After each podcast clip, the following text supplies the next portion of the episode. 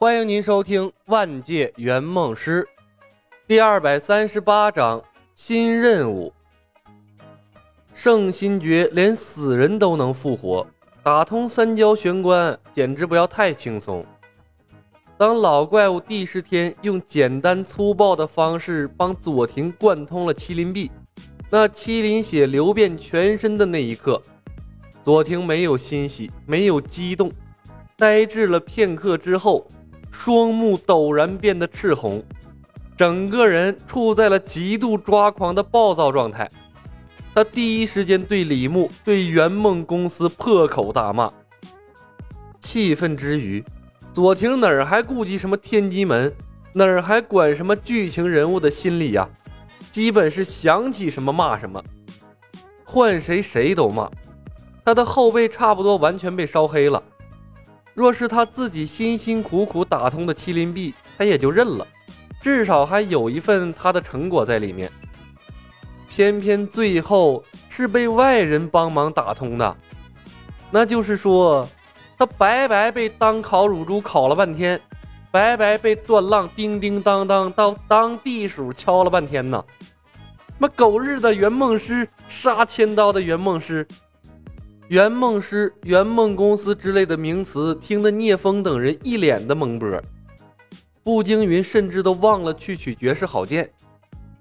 那帝释天更是一脸的疑惑，感觉自己好像他妈上当了。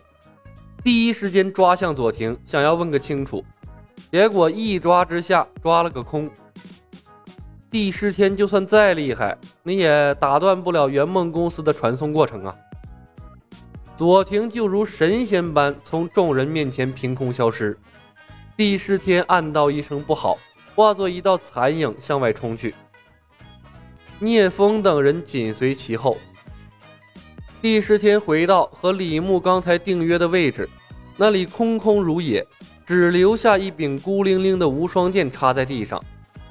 无双剑下钉着一张白纸，上面写着六个大字。我还会回来的。回到圆梦公司总部，李牧轻舒一口气，又帮一个客户成功实现了梦想，从身到心简直不要太爽啊！至于客户的感受，李牧点开了客户追踪列表，跳过了上面四个人，直接点开了新客户左庭。一间落满尘土的卧室里。左庭哼哼唧唧趴在床上，骂骂咧咧的诅咒圆梦师。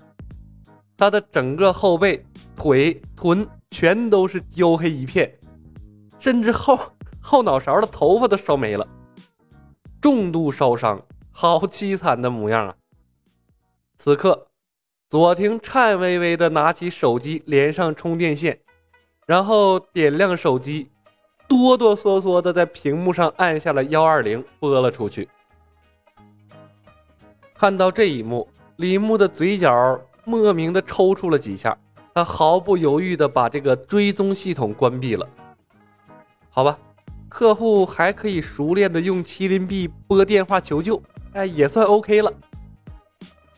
暂时把客户放在一边，李牧清点风云世界的收获：六枚圆梦币。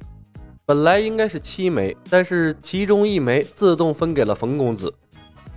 血菩提三十三个，冰心诀、封神腿、排云掌、天双拳、剑二十二、名家剑法等等风云世界的内功若干，还有剑臣批注过的独孤九剑、太极剑等等。可惜的是，风云世界的武功啊，对悟性资质要求太高，大部分李牧都没法练。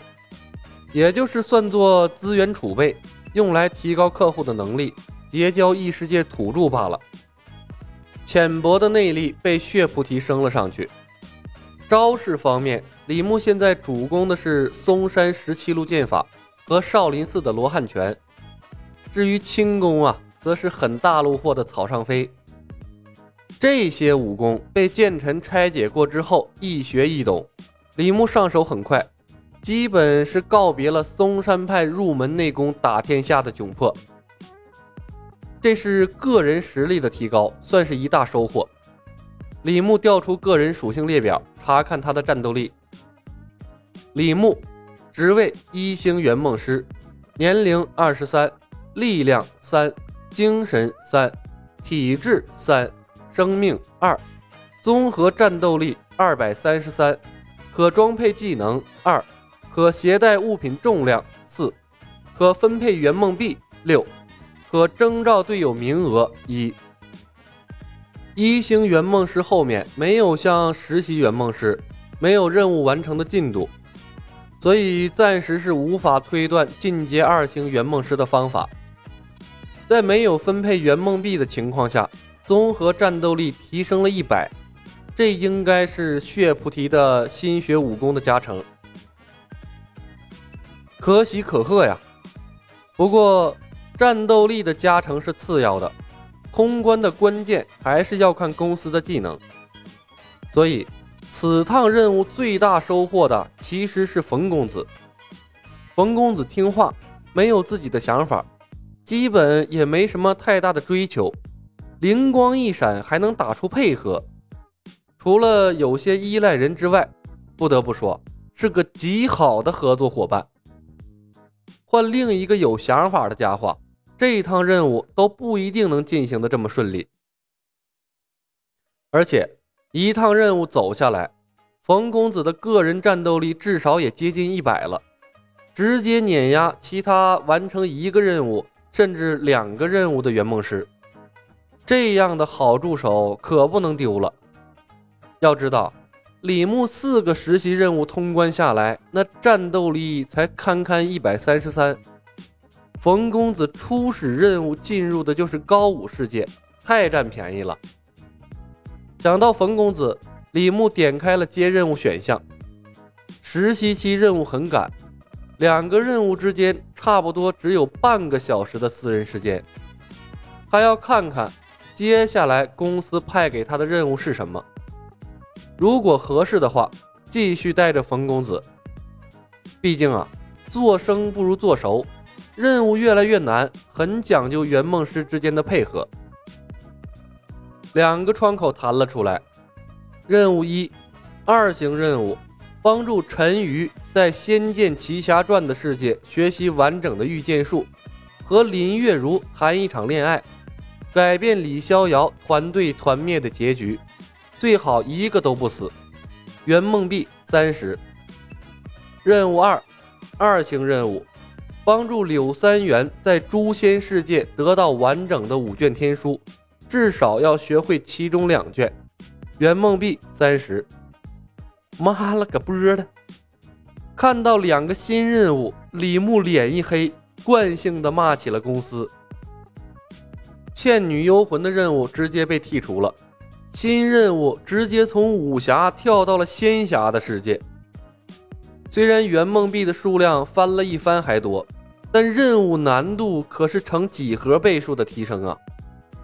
相比较之下，他在风云世界提升的那一丁点战斗力根本不值一提呀！嗯，仙剑诛仙。李牧紧皱着眉头，手指轻轻地敲着桌子，对比这两个任务的优劣性。他对两个世界都有印象，从武力层面来考教，两个世界差不多，这个仙剑或许要高一些。但现在李牧面对的问题不是难度，而是时间。这两个世界跨越的时间都挺长的，尤其是诛仙，五卷天书天南海北，出现的时间点相隔十年之多。用十年的时间完成一个二星任务，回到公司，那估计有一大片转正的圆梦师了吧？要知道。圆梦公司可没什么时间比例，它和外界的时间从来都是一比一的。经历了这么多事件，李牧对客户的学习天赋一点都不抱指望。妈波的，十年！相比较之下，仙剑的任务客户要求虽然多，但时间线相对要短一些。其实，仙剑有个最简单的完成客户梦想的方式。直接去到拜月教主小时候干掉他，这任务就完成了一半。剩下呢，只要把客户送到蜀山学习御剑术，安心的等他学会，然后再等林月如长大，谈一场恋爱就齐活了。可那样的话，那拖的时间线就更长了。本集已经播讲完毕，感谢您的收听。喜欢的朋友们，点点关注，点点订阅呗，谢谢了。